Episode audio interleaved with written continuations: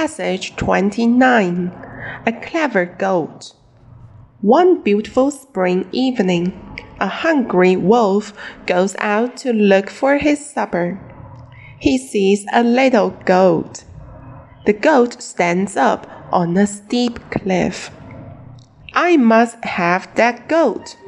The wolf talks to himself.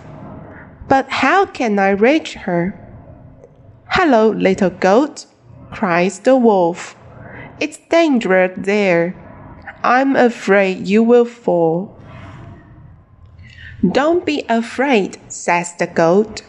I won't fall. Please come down here. Don't be afraid of me. I'm a good wolf. I want to play with you.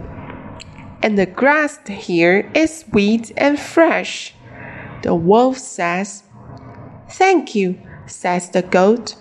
I know who you are and what you want.